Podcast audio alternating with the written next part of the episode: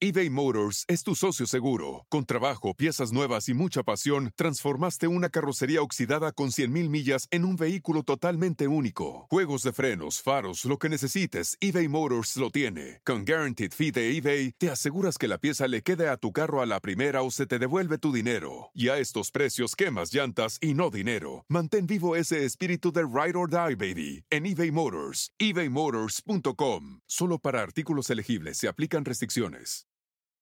It's your time. Join global thought leader, executive producer, and New York Times bestselling author T.D. Jakes and today's leading culture shifters for an experience unlike any other. At the 2024 International Leadership Summit, spiritual and business leaders can gain the practical tools they need to maximize their timing for success. With world class discussions, breakout sessions, and networking opportunities, this is where your dreams turn into reality. Timing is everything, and your time is now. March 21st through 23rd in Dallas, Texas. Register today at thisisils.org. Esto es Podcast Sobrenatural con Carlos Rubio. Bienvenidos. Pitaya. ¿Qué tal amigos? Bienvenidos a un nuevo episodio de Podcast Sobrenatural con el profesor Carlos Rubio. Y en esta ocasión les tengo un programa absolutamente excepcional. Tengo un invitadazo de lujo. Eh, conmigo se encuentra en esta ocasión mi estimado Jonathan Puentes. Él es postulante de la Orden de los Frailes Menores, de los franciscanos, tiene apenas 26 años, pero eh, tiene un blog, es, un, todo un influencer, mi estimado eh, Johnny, eh, con más de 63 mil seguidores en Facebook, donde nos comparte todos los días temas religiosos explicados de forma muy simple y em, vidas de los santos y transmite también en vivo la misa eh, mi estimado eh, Johnny, muchísimas gracias por estar con nosotros el día de hoy, porque nos va a hablar de un tema que a mí en lo personal me apasiona. Nos va a estar hablando sobre las almas del purgatorio y, y creo que este es un tema sumamente importante. ¿A dónde vamos después de morir? Sabemos, digamos que en términos generales casi todo el mundo tiene esta lógica o esta... Eh, medio entendimiento de que puede ir al cielo, de que puede ir al infierno, pero no nos queda claro a mucha gente no le queda claro qué es el purgatorio, por qué van ahí muchas almas, qué es lo que sucede con nuestra alma cuando, eh, cuando después de morir. Bueno, eh, y todo eso nos va a estar platicando mi estimado Johnny. Johnny, muchísimas gracias por estar con nosotros. Hola Carlos, pase bien. Muchas gracias a ti por la invitación y por este espacio para tratar este tema que precisamente muchas veces la gente se queda con las ideas que nos vende Hollywood y rara vez investigamos realmente qué es lo que ocurre con nuestras almas. Por supuesto, es mucho y de forma muy desafortunada, ¿no?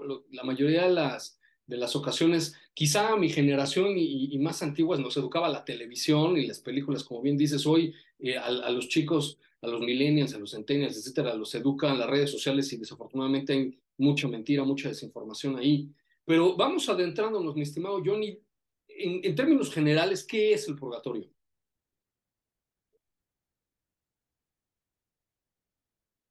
Bueno, a veces la gente tiende a pensar que al morir tienes tres opciones, que sería el cielo, el purgatorio o el infierno. Pero en realidad solamente tenemos dos opciones, o el cielo o el infierno. El purgatorio es un lugar en el que ya está asegurado que vas a ir al cielo.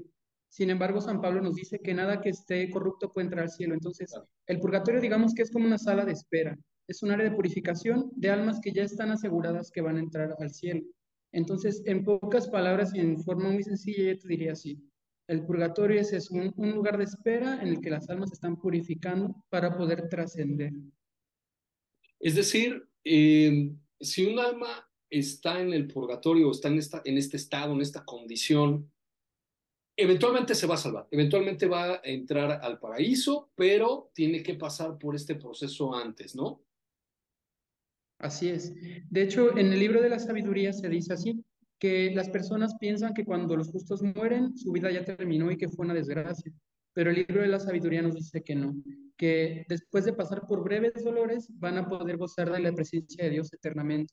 Entonces, el purgatorio es esto, es, es un, pues como dice su nombre, es un área de purgarse, de limpiarse, para poder entrar al cielo. Resulta que toda nuestra vida es una oportunidad para decirle a Dios si queremos o no estar con Él. Él no puede atentar contra nuestra libertad porque la, libertad del hombre es sagrada, porque Él mismo nos la ha dado. Dios si nos obligara a amarlo, pues entonces no estaría respetando esta libertad que Él mismo nos dio. Entonces, cuando un alma toda su vida le dijo a Dios, no quiero estar contigo, Dios no va a atentar contra su libertad y no lo va a obligar a estar permanentemente con él. Por lo tanto, esas almas son las que se van al infierno. Sin embargo, vemos almas medio despistadas, que vimos con cierta tibieza, con cierta ignorancia tal vez, y que al final no son almas malas o almas que no quisieran estar con Dios, pero que no se purificaron del todo en esta vida. Entonces el purgatorio es como esta oportunidad de limpiarse completamente para gozar de la eternidad celestial. Y, eh, entiendo. Y, fíjate que es bien interesante, amigo, porque eh, desafortunadamente, ¿no? Creo yo que las personas que, que no creen en, en, en, la vida después de la muerte, que no creen en Dios, eh, en, el demonio, etcétera, me parece que al final de cuentas, pues es, es una vida sin, en, mi muy particular punto de vista, ¿no? Es una vida pues que realmente no tiene un motivo, porque mucha gente, yo he escuchado a muchas personas, ¿no? Eh, ateos que, que, dicen esto, em, disfruta aquí porque la vida se va a acabar y después ya no hay nada, entonces a todos nos espera eh, que nos vayan a enterrar y que nos coman los gusanos, ese tipo de frases, y ya no hay nada, entonces como que no existe esperanza, ¿no? Y por, otro lado, esto que nos mencionas es, es bien, bien bonito porque si nosotros entendemos que aquí estamos solamente de paso y, todo lo que sufrimos y, padecemos nos puede beneficiar, nos puede ayudar para cortar el tiempo que vamos a, estar, eh, como dices, eh, purificándonos para después eh, recibir la, la, promesa, ¿no? Efectivamente. De hecho, pues esas personas que a lo mejor no, no no alimentaron su fe en vida y todo esto, pues pueden pasar un tiempo más largo en el purgatorio. Entonces, nosotros como vivos, y es lo que nos pide la iglesia, nosotros podemos apoyarlas a ellas, orando por ellas, haciendo sacrificios, ofreciendo la misa. Con sacrificios no me refiero a, a provocarse dolores o cosas así, sino a, a cosas que enmienden los errores que ellos tuvieron en vida. De esta manera su tiempo en el purgatorio se hace más breve y ellas pueden más rápidamente entrar al cielo. A veces cometemos el error de que al perder un familiar, de inmediatamente lo canonizamos y decimos, ya está en el cielo, ya está con Dios. Esta también es una piedad demasiado, pues, laxa, o sea, es, es algo irreal. Entonces, en lugar de rezar por la persona que ya murió, la olvidamos dando por hecho que ya está con Dios. Y a lo mejor esta persona está suplicando que alguien rece por ella, que alguien enmienda algún error que cometió en vida, y pues no hay respuesta. Entonces, la iglesia por eso nos invita a tener obras de misericordia espirituales con los difuntos. Sí, yo, yo, he escuchado mucho eso, ¿no? Este, ya tengo un angelito que me cuida, este, ya, nos están viendo, nos está viendo desde el cielo, ya está en paz y ya está en un mejor, en, un mejor lugar. Ese tipo de frases son súper comunes, incluso de gente que, que ni es creyente. Entonces, sí, me parece medio, medio chistoso, ¿no? Que la gente piense eso y, y, ching, pues de repente puede suceder lo que nos estás diciendo, que esa persona a lo mejor, pues todavía tenía algo que, que, que pagar, eh, que penar, y, pues nosotros decimos, no, ya, ya se salvó, ya está con Dios y, listo, ¿no? Los que me preocupan son los vivos. Em, y ahora eso, eso me lleva a la siguiente pregunta, amigo. Eh, ¿Estas almas del purgatorio pueden venir, pueden visitarnos, nos pueden aparecer o, algo así? Mira, eh, cuando, bueno, antes de continuar, Dios mantiene todo en perfecto equilibrio, ¿sí? O sea, e, eso lo, sabemos por, por cómo está conformado el universo, por cómo está constituida la naturaleza. En todo podemos averiguar que hay un orden perfecto. Dios mantiene este orden. Dios, según la Iglesia Católica, lo promueve, es todopoderoso y Él lo conoce todo, es omnipotente, omnisciente, ¿sí? Entonces, en este contexto, Dios, siendo el perfecto controlador de todo el universo, por ejemplo, no permitiría que un alma que ya pasó del plano terrenal al plano espiritual se le escapara así nada más. Sin embargo, como Dios es misericordioso, sí permite que las ánimas vengan del plano espiritual al plano terrenal para pedir ayuda. Porque, por ejemplo, habrá alguna ánima que esté olvidada, que ya no tenga familiares en, en la vida, o que incluso familiares que ya se han olvidado de orar por ellos. Entonces, Dios, en su infinita misericordia, permite que ellas se aparezcan a nosotros para pedirnos el auxilio. Puede ser bien mediante un sueño, puede ser verlo pues palpablemente, puede ser mediante algún un signo, un recuerdo, algo que nos haga pensar que esa persona requiere nuestra ayuda. Entonces, sí es posible, pero no es posible en, a voluntad de las ánimas, ¿me explico? O sea, si sucede no es porque a ellas se les dé la gana aparecerse aquí, sino porque Dios por misericordia les permite a algunas ánimas venir a pedir ayuda. y, y, esto, bueno, pues eh, creo que nos lleva al siguiente tema. Eh, con, con, relación a lo que la gente comúnmente llama fantasmas y, y, y que te asustan, ¿no? Y, o, o, poseen cosas y, casas y lo, que llaman las casas embrujadas. Eh, tú, tú, nos dices, bueno, si Dios permite a, a, un alma que venga para pedirnos ayuda, para que pueda quizás salir más rápido de este estado y poder ir al cielo, me debo suponer entonces que no, Dios no permitiría que vengan a asustarnos o como decimos los mexicanos, jalarnos las patas, este, o lo que comúnmente llaman a, que se te subió el muerto y, y o, a, o, a, embrujar una casa o cosas de ese estilo, ¿no? Efectivamente. Eh, como, como el permitir que las ánimas vengan al plano terrenal es una obra de misericordia, Dios lo permite de un modo perfecto, es decir, Él no va a mandar un ánima a pedir auxilio provocando que nos dé miedo, al contrario, cuando un ánima se nos presenta, la vemos con total calma y podemos escuchar su necesidad y, y atenderla.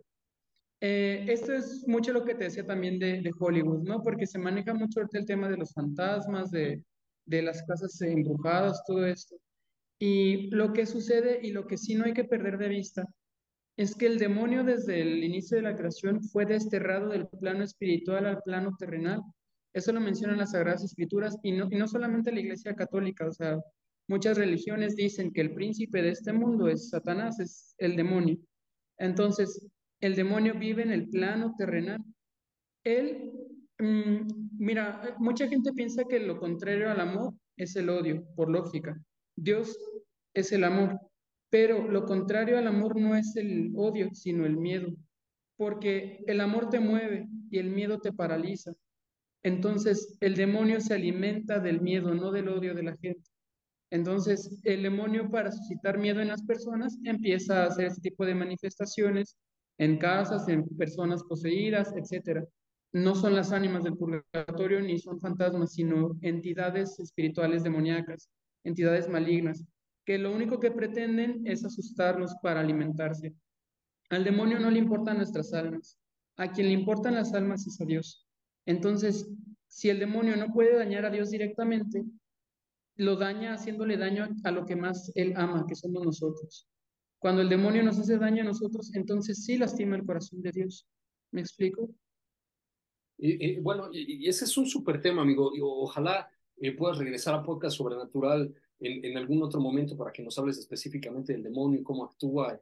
Pero, pero eh, esto, esto está, está, increíble. Yo te, te, soy muy honesto, no, no había escuchado este, este, este, este esto que nos estás diciendo, que el demonio habita en, en este, eh, con nosotros, está aquí, me imagino los demonios, ¿no? Porque creo que son, son muchos. Y entonces, a ver, esto que la gente comúnmente llama fantasmas, que, que, que ve gente muerta, eh, ¿no? Como la película esta de, de, de Hollywood del, del niño del, del, sexto sentido que, que dice, I see the people, etcétera. Eh, no es así entonces, no, no, no son personas lo, lo, los que se aparecen y los que nos asustan y que, y que además lastiman, porque hay, hay muchos testimonios, ¿no? Ciertamente, como haciendo referencia nuevamente a esta película, eh, que incluso tienen la capacidad de mover cosas, de, de lastimar a las personas, de, de, de causar eh, depresión y cosas todavía peores, ¿no? Entonces, esos no son personas. No, no son personas, no, no son fantasmas, son entidades demoníacas que están habitando nuestro mundo. Eh, inclusive las personas que, que juegan a la Ouija, que hacen este tipo de rituales creyendo contactar a los muertos, es que no, no pueden contactar algo que está dentro del, del orden de Dios. O sea, Dios no va a permitir que un difunto se contacte con un vivo a través de un medio espiritista. Lo que contacta a estas personas, porque es real que ellas reciben un contacto, es de una entidad demoníaca. El demonio, recuerdo que era un ángel. Entonces, los ángeles, si bien no son dioses que tengan todo conocimiento, todo el poder, sí son extremadamente astutos e inteligentes. De hecho, el Papa Francisco nos dice, con el demonio no se dialoga, porque uno como humano y con una razón limitada siempre va a salir perdiendo. Entonces, el demonio sí puede deducir cosas, información, etcétera, con lo que pueda responderte y engañarte. Entonces, cuando la gente cree contactar un, un familiar o por medio de, de estos medios, lo que está haciendo es contactar una entidad maligna que lo que quiere es aprovecharse de su vulnerabilidad. It's your time. Join global thought leader, executive producer, and New York Times bestselling author TD Jakes and today's leading culture shifters for an experience unlike any other. At the 2024 International Leadership Summit, spiritual and business leaders can gain the practical tools they need to maximize their timing for success. With world class discussions, breakout sessions, and networking opportunities, this is where your dreams turn into reality. Timing is everything, and your time is now. March 21st through 23rd in Dallas, Texas. Register today at thisisils.org. Maravilloso, y, de eso también tenemos que hablar en algún otro momento de, de, la, de la Ouija y, de todos estos otros medios que, que se utilizan para, para abrir canales, que, que eso es sumamente interesante porque sí se abren canales, ¿no? Ciertamente a cosas que, que nosotros no entendemos, pero como bien señalas, amigo, quizá no es lo que nosotros estamos pensando, que, o, más bien con la, con la persona que creemos, ¿no? Que nos estamos eh, comunicando. Eh, y hay, hay hace, hace tiempo leí eh, un, un, artículo, no recuerdo exactamente dónde, pero hace, hace tiempo ya leí un artículo acerca de que me parece que también eh, están en Europa, creo que, creo que en Italia, un museo de las almas del purgatorio, y hay ahí como que una colección de varios objetos, ¿no? Que, que, que, están bien interesantes, quizá también sería un gran tema para, para el podcast sobrenatural, eh, manos quemadas eh, o, la huella, ¿no? Como en tablas, en, en, en libros, como en la Biblia, y en algunas otras cosas eh, sumamente interesante, que, que, obviamente no tiene ningún tipo de explicación racional ni convencional alguna. Eh, y sobre esto, mi estimado Johnny, ¿tienes tú algún, alguna experiencia con, estas almas que, que te hayan hecho creer que que nosotros realmente tenemos la capacidad de, de ayudarlas, de asistirlas, incluso de, de, poder verlas? Sí, de hecho sí tengo una experiencia muy particular que conservo mucho en mi corazón y con gusto te, te comparto. Eh, yo, como dijiste, tengo 26 años, pero mi camino vocacional ha sido un poco complejo. Entonces, yo empecé a buscar entrar a una congregación desde los 19 años. Antes de poder entrar a una congregación como estoy ahora, pues yo solía ir a misa todos los días con mi mamá. Ella y yo siempre íbamos a misa de 7 de la mañana y después de la misa nos quedábamos una hora en la capilla del Santísimo, adorando al Santísimo Sacramento. Entonces, eh, pues ya te imaginarás que la misa de 7 siempre van las mismas viejitas, siempre, o sea, el mismo padre. Es, ya, ya hasta nos conocemos entre todos y respetamos como el lugar en el que se sienta cada persona y así, ¿no? Entonces, hubo una ocasión en la que había un muchacho que nunca habíamos visto, o sea, ni mi mamá ni yo, y, y llegó ahí a la iglesia. Y se me hizo extraño porque generalmente yo era el único joven en, en la misa de siete, o sea, es difícil y aún más a una misa temprana.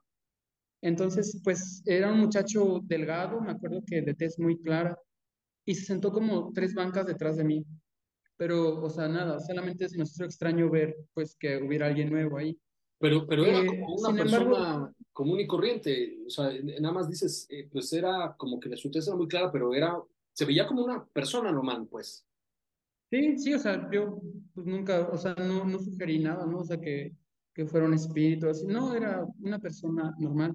Uh, sí tenía gestos extraños, pero, o sea, que me hicieran pensar que era un alma o algo así. No, nunca pensé nada de eso.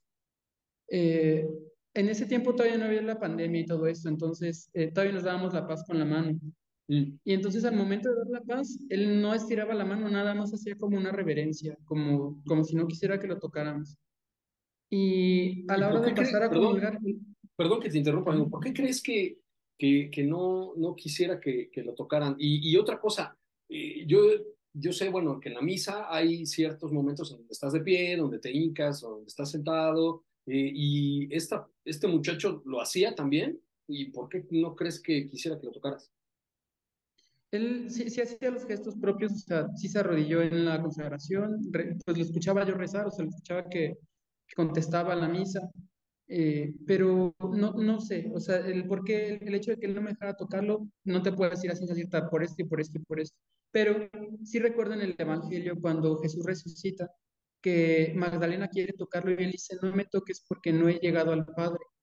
Entonces, no sé si tenga alguna noción con esto mismo, no sé si Dios dé una pauta a las almas para, o sea, una normativa o algo así para poder venir a pedir ayuda o no, todo esto.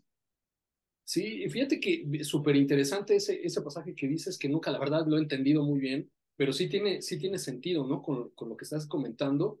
Eh, hace tiempo recuerdo haber leído un libro, no sé si lo conoces, de, de María Sima, que se llama algo así como Sálvenos, algo así se llama, eh, y contaba esto, ¿no? En muchas de estas historias, eh, ella, ella comentaba que se, se, le aparecían las almas del purgatorio y que eran como personas comunes y corrientes.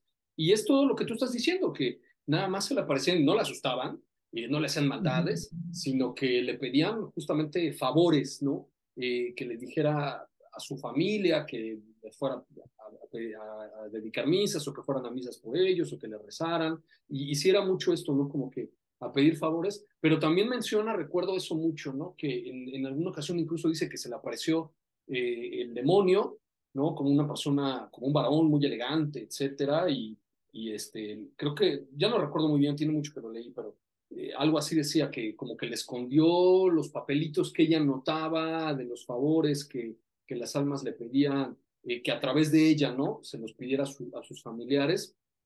Eh, como que venían mucho esos, esos ataques, este, pero sí, no recuerdo, no recuerdo que, que mencionara que en algún momento la tocaran, no lo recuerdo. Sí recuerdo que decía que pues, se le aparecían en, su, en recámara en la noche o en el día, o ella estaba haciendo algo y de repente ya alguien estaba por ahí, pero que justo lo que dices, que no diferenciaba mucho, ¿no? Que a veces pues, creía que era un vecino o una persona común y corriente.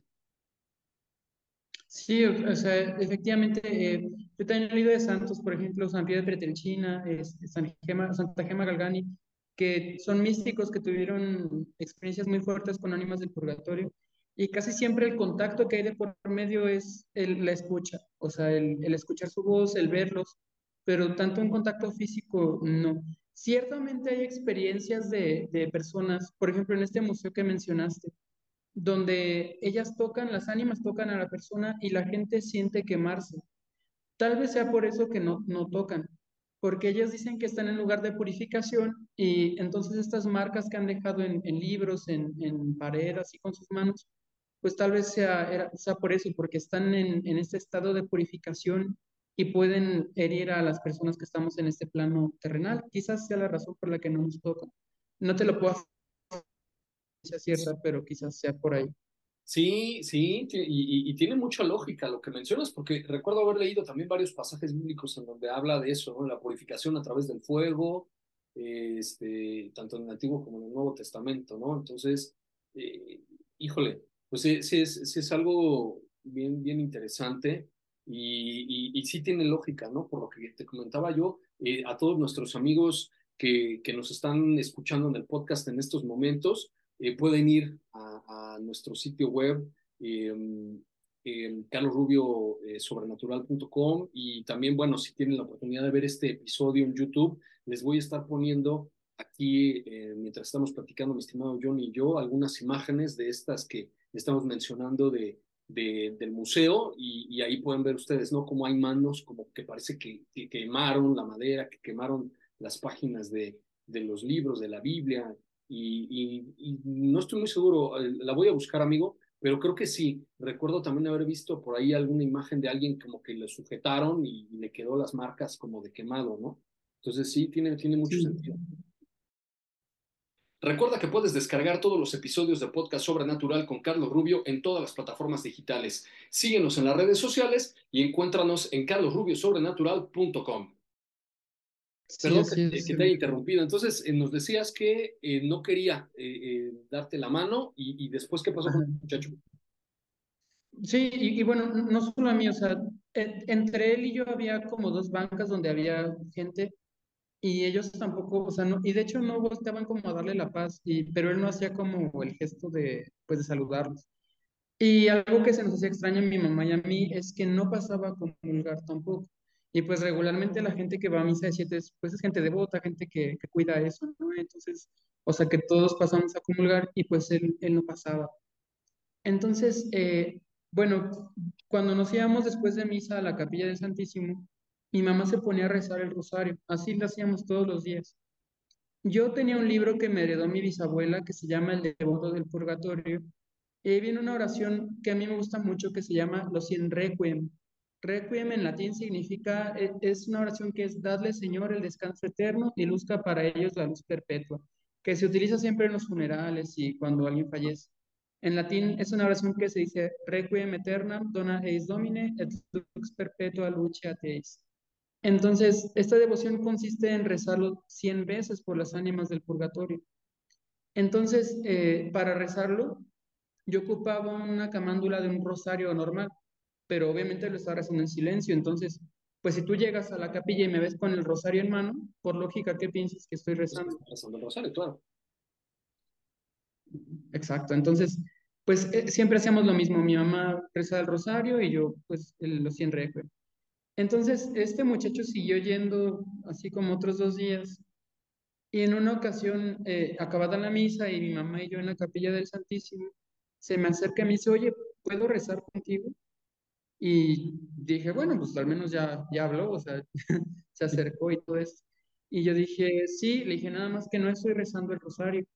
Y él me dice, no, ya sé que está rezando los 100 requiem.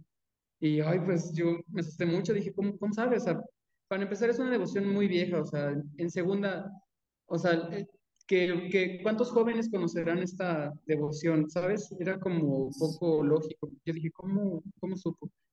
Y la verdad sí me sacó de onda.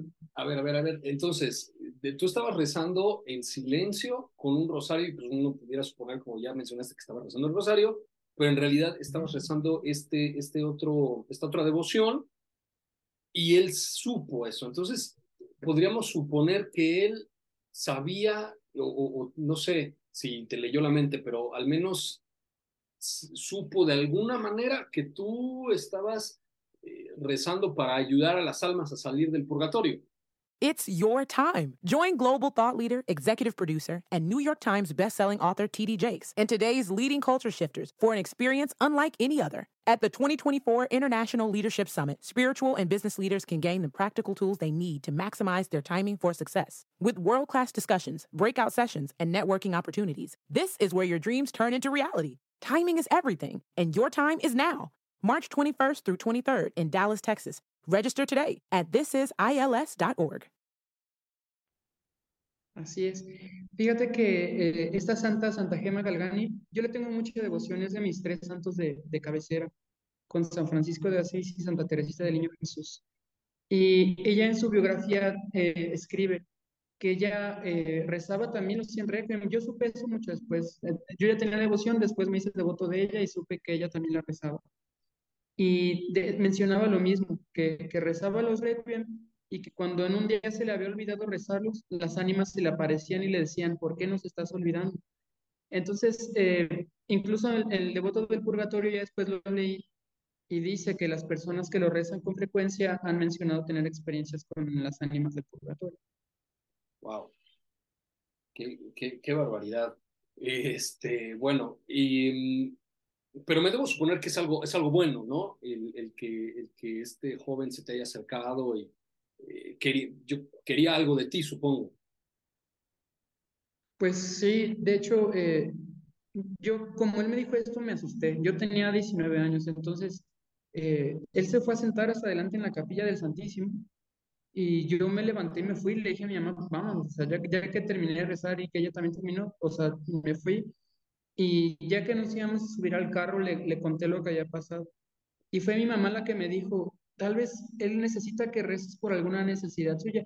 Ella no tampoco estaba sugiriendo que fuera un ánima o algo así. Ella dijo, a lo mejor él no sabe rezar y, y ocupa ayuda.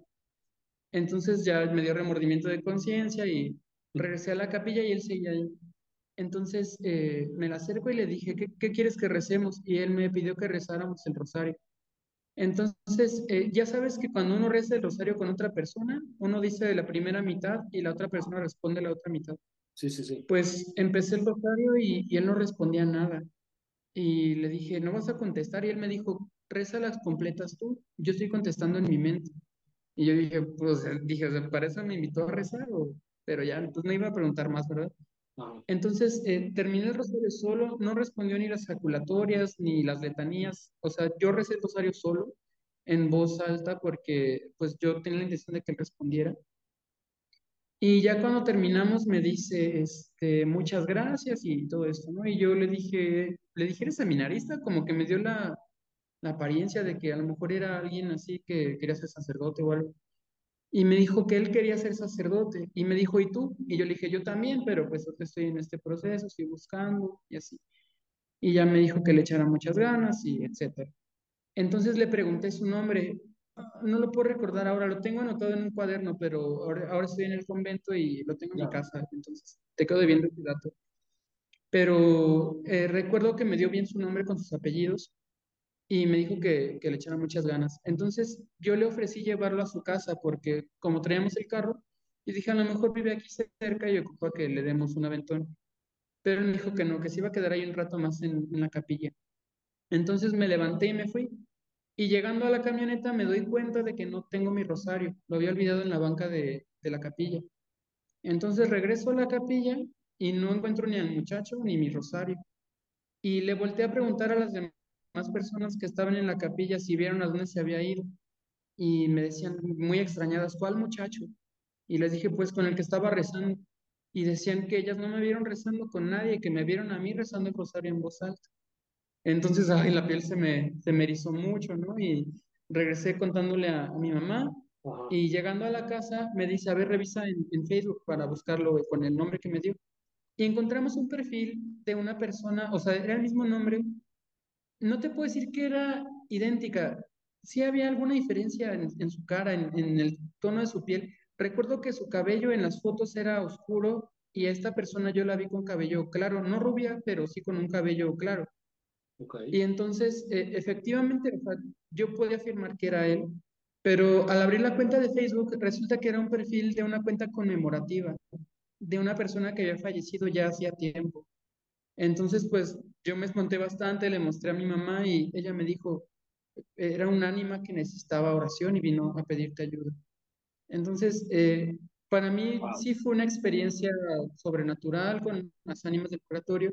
Yo desde entonces les tengo mucha devoción. Mi mamá siempre rezaba por ellas y ella también, ella, ella ya falleció, ella falleció el año pasado. Y ella siempre decía, es que eh, ellas no pueden orar por sí mismas, pero sí pueden alcanzar los favores a los vivos. Y eso es una peculiaridad también, pues muy impresionante.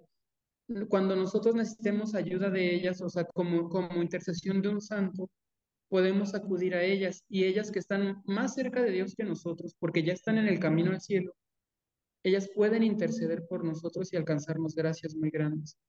Entonces, eh, yo tengo esta devoción a las ánimas y pues a quienes son católicos también se las recomiendo mucho, o sea, no olvidar a las ánimas del purgatorio.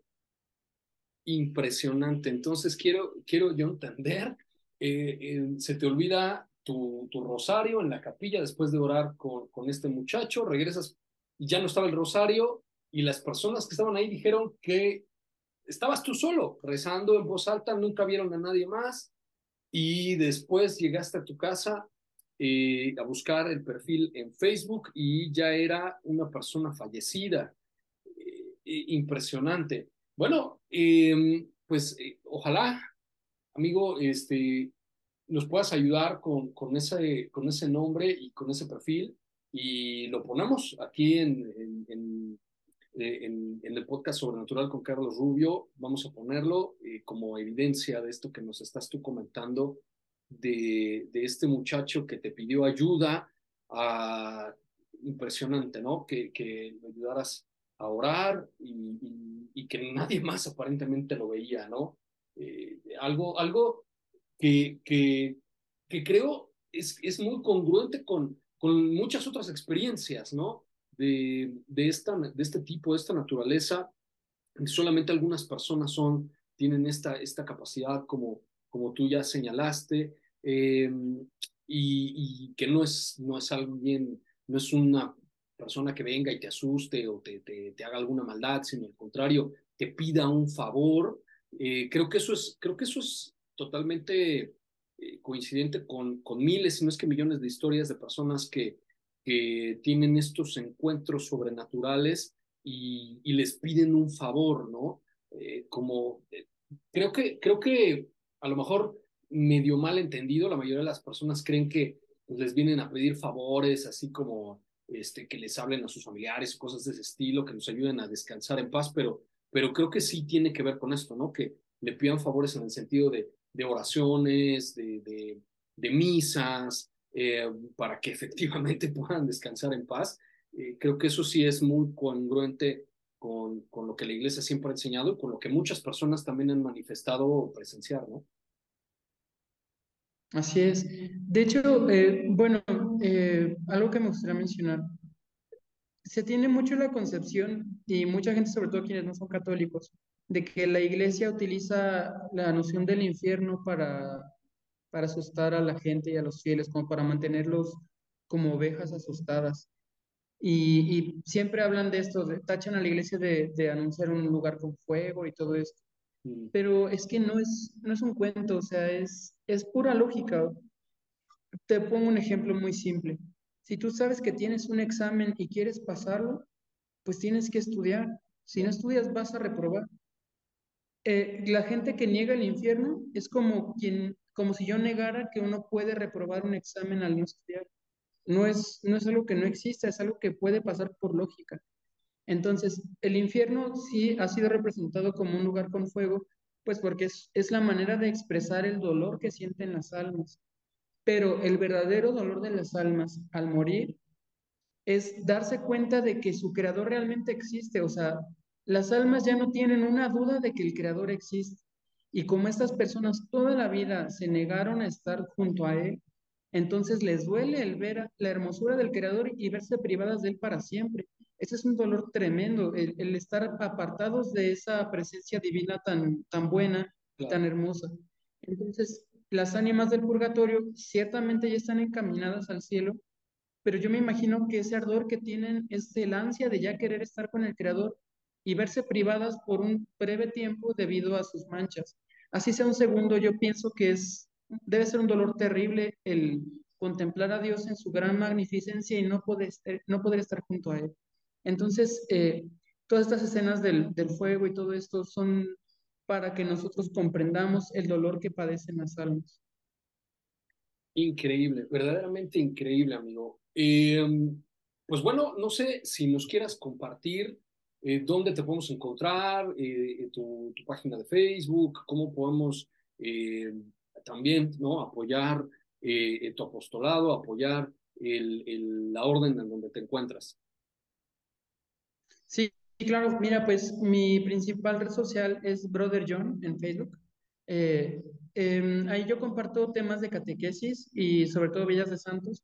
Yo sé que a la gente a veces le cuesta mucho trabajo leer los documentos de la iglesia porque son textos antiquísimos, muy pesados de leer. A mí también me ha costado mucho leerlos a veces.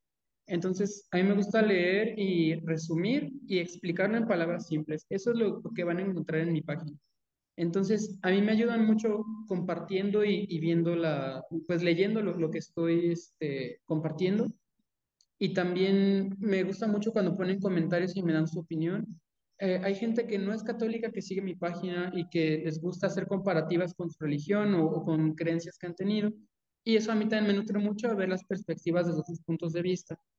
Y pues la verdad agradecería mucho que las personas que oigan este podcast hicieran oración por, por mí, por mi vocación, por mis hermanos y por la orden. La iglesia en este momento está en, en un momento en el que tiene como, que, como misión principal el ayudar a la gente, el enfocarse en las necesidades de las personas. Entonces, nosotros necesitamos mucho de sus oraciones para poder mantenernos firmes. La realidad del mundo es tremenda, o sea, yo creo que siempre ha sido, pero la gente hoy en día está muy lastimada. Entonces, nosotros tenemos que ser personas que no lastimen más, sino que ayuden a sanar las heridas. Este es el único modo en el que pido que nos ayuden, haciendo oración de corazón por nosotros, para que seamos buenos pastores. Maravilloso. Pues eh, te agradezco infinitamente, mi estimado Johnny, que nos hayas acompañado en este episodio de podcast, eh, podcast Sobrenatural con Carlos Rubio.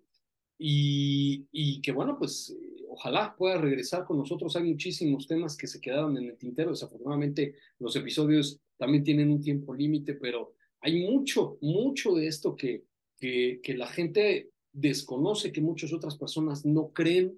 Y, y, bueno, pues este espacio, pues ya lo saben ustedes, es para dar a conocer estos, estos temas, intentar dar respuesta a estos temas que a veces la, la, la ciencia, la academia, no comprende y prefiere ignorar, que es parte de la razón por la que, por la que iniciamos este proyecto. Yo eh, viniendo pues desde, desde, desde ese mundo, ¿no? Racionalista, eh, eh, positivista, academia, etcétera, pues me, doy, me di cuenta que hay muchísimas, muchísimas cosas, muchos misterios que, que simple y sencillamente, que son reales, pero que simple y sencillamente deciden ignorarlos, ¿no? Y no por eso quiere decir que, que no existan, prefieren ignorarlos, eh, pero que no tienen ninguna explicación desde, desde la perspectiva, pues vamos a decirlo, eh, científica o cientificista occidental.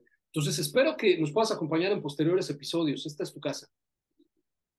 Claro que sí, hermano, y pues también te agradezco mucho este espacio. Y pues gracias a todos también los que nos escucharon. Me gustaría saber después qué, qué te comentan ahí. Claro que sí.